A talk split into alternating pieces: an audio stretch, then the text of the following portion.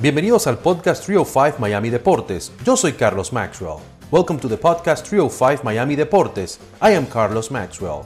A veces estaremos en español, sometimes in English and sometimes en Spanglish. El panameño Roberto Manos de Piedra Durán es considerado como uno de los mejores boxeadores libra por libra de todos los tiempos.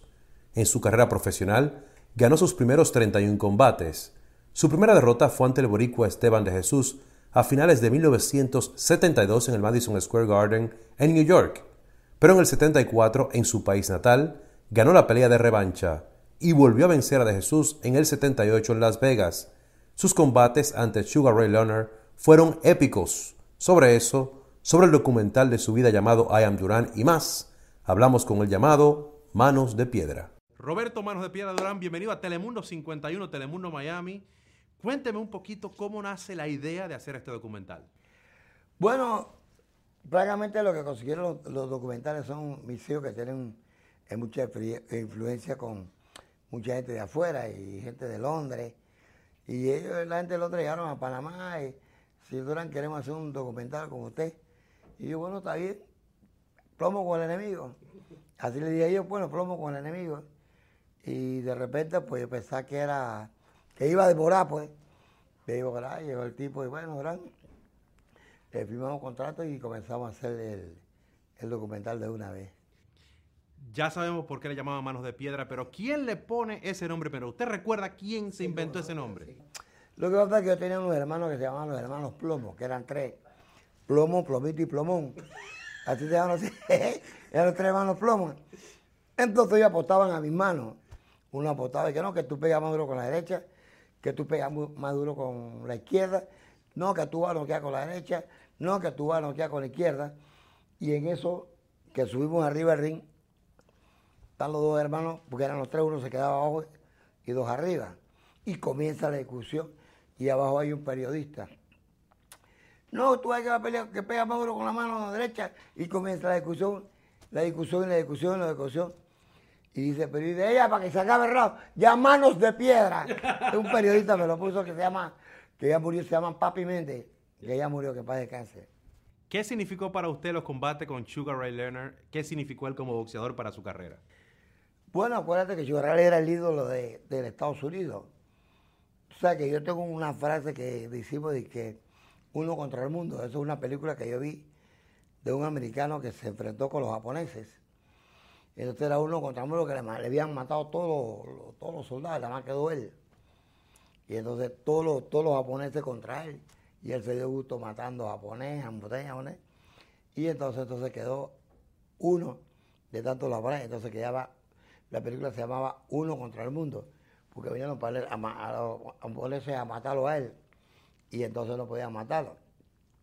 Y ahí fue donde, ahí fue donde yo dije que era yo contra el mundo. Tú sabes que el Estados Unidos es grande y yo vengo de otro país que es chiquito, que es Panamá. Y ahora que Leona vive aquí en Estados Unidos y es un imperio. Eh, vine aquí porque ¿qué boxeador no le gustaría venir a pelear a Estados Unidos? Sea Centroamérica, sea Nicaragua, Panamá, Venezuela, Colombia, eh, Londres, todos vienen aquí. ¿Por qué? Porque nosotros tenemos una frase que aquí está el dinero y entonces nosotros llaman uno contra el mundo. O sea, el Estados Unidos contra Centroamérica, imagínate tú, Centroamérica, Londres, Europa, todos vienen aquí, ¿por qué? Porque nosotros tenemos la palabra que dice el país de las oportunidades. Y dentro de las oportunidades que hay es el boxeo. Y donde más plata pues se, se está dando hoy en día es el fútbol. Porque la base más principal de los Estados Unidos es el fútbol americano.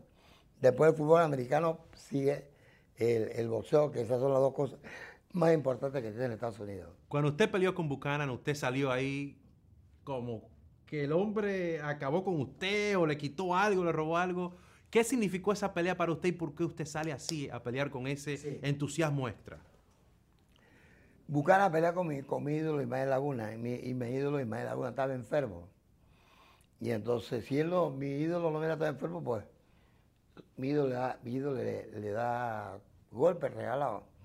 Y yo quedé dolorido porque yo peleé en la semifinal ese día con Benny Huerta, que lo noqué en el primer asalto. Y yo le dije a mi entrenador, que me- a mi manager que me consiguiera esa pelea. Y él me, porque era muy rápido, ¿me entiendes? Pero yo tenía más sabiduría que él. Porque acuérdate que los británicos son puro boxeo. Y nosotros los latinos te- combinamos las dos cosas. Por lo menos el mexicano va a atacar y a matar de una vez, a pesar al mexicano no importa, no importa que tú lo mates, pero nosotros lo que somos de acá, del barrio bajo, como decir Panamá, Nicaragua y esos países por ahí, somos más técnicos, pasamos golpes, boxeamos y sabemos des- descifrar los, los boxeadores. Y cuando él le ganó a, a, a mi ídolo, que es Bucana, pues yo lo descifré. Y por eso porque yo me lo gané. Me lo gané por condiciones y también porque en el momento le tenía rabia porque le había ganado a, a, a mi ídolo. Y, y te voy a dar una frase que no debo decirla, ¿eh? Pero yo quería como, como, como matarlo, no sacarlo más porque le había ganado a, a mi ídolo. ¿Me entiendes? Y eso fue lo que me... Y 15 asaltos en esa época, menos usted. ¿Por qué usted decide entrar en el boxeo? Usted era una persona muy humilde, este, siempre mantuvo Sí, esa claro. sencillez. ¿Por qué entra al boxeo? Bueno, acuérdate cuando uno está pelado y nace en un barrio, eh, eh, como yo en el Chorrillo, un barrio pobre, mi papá es mexicano, mi papá, es- mi papá conoció a mi mamá, me hizo a mí, se fue, lo conocí a los 21 años y, y éramos, tres hermanos nada más. Y mi hermano, bueno, mi hermano Toti que murió, entonces éramos tres hermanos, mm, dos, eh, dos varones y, y una, y una hembra, pero éramos muy pobres. Y vivíamos en el Chorrillo. Y mi hermano era primero boxeador que yo.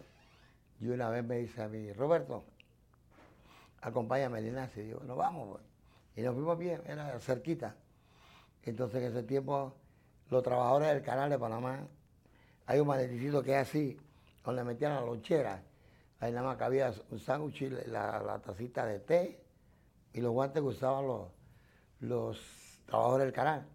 Entonces mi hermano, como metía eh, la, la, la, la- copa, los guantes, los guantecitos chiquitos, pues, y el pantaloncito y, la- y no cabía muchas cosas. Entonces él llevaba la bota por fuera. Y él me dice, Durán, acompáñame al, gimnasio. Y yo, bueno, vamos al gimnasio. Entonces yo llevaba la, el maleticito de él. Y los otros peladitos me preguntaban, que tú eres boxeador? Y yo, lleva, yo estoy boxeador, yo estoy boxeador. Y cuando tú entras al gimnasio siempre hay una baranda, ¿eh? para que la gente se recueste y esa cosa. Yo caminé con mi hermano así, me dice, espérame aquí. Se metió el- a cambiarse de ropa. Cuando él salió, salió vestido como yo nunca pensé verlo, con la bota puesta, el pantaloncito y los guantes. Yo me quedé así. Entonces, o sea, me sorprendió. Entonces hay un boxeador que le decían Adolfo Ose. Y dice, esto te ayuda a hacer guantes. Y cuando le ponen la copa, la, la copa y la cabecera y los guantes, eso fue lo que me llamó la atención a mí. Entonces le digo yo a mi hermano, oye, Toti, ¿y cómo hago para tener todas esas cosas? Métete a boxeador. El día siguiente me metí a boxeador. Y entonces pesaba, entonces me pesan y pesaba 89 libras. No llegaba ni a 100 libras, imagínate tú. A 89 libras. Y, ¿Y quién quería a un boxeador que no llegaba? Primero que era, comenz- comenzaba mi pelea como amateur. Bueno, no, estaba practicando, pues, prácticamente. No era prácticamente, no era ni, ba- ni amateur porque no había peleado nunca. Esto fue lo que llamó la atención a, a- a- Roberto Durán, la copa, los guantes y la cabecera. y ahí fue que comenzó. Ahí fue como- Pero ¿quién quiere ayudar a un pelado que piensa que, que tiene, que nada más pesa 89 libras? Ahora viene lo bueno. Viene una pelea en otro Ignacio y me dice, vente Roberto, acompáñame que yo peleo esta noche. Y yo, tú peleas con este. Yo también lo voy a pegar que va a pelear contigo. No, no, yo voy a pelear. Estaba pelado, tenía eh, como 10 años. Y fuimos al Ignacio, un Ignacio que hay en Panamá que se llama el Ignacio de Marañón. Hoy en día es la, la- Casa del Barico, en la Avenida Balboa, que todo el mundo va a comer allá. Eh, él entra, entramos al pesaje. Y entonces él se pesa y había un boxeador que iba a pelear y no fue. Y la pelea era en 100 libras.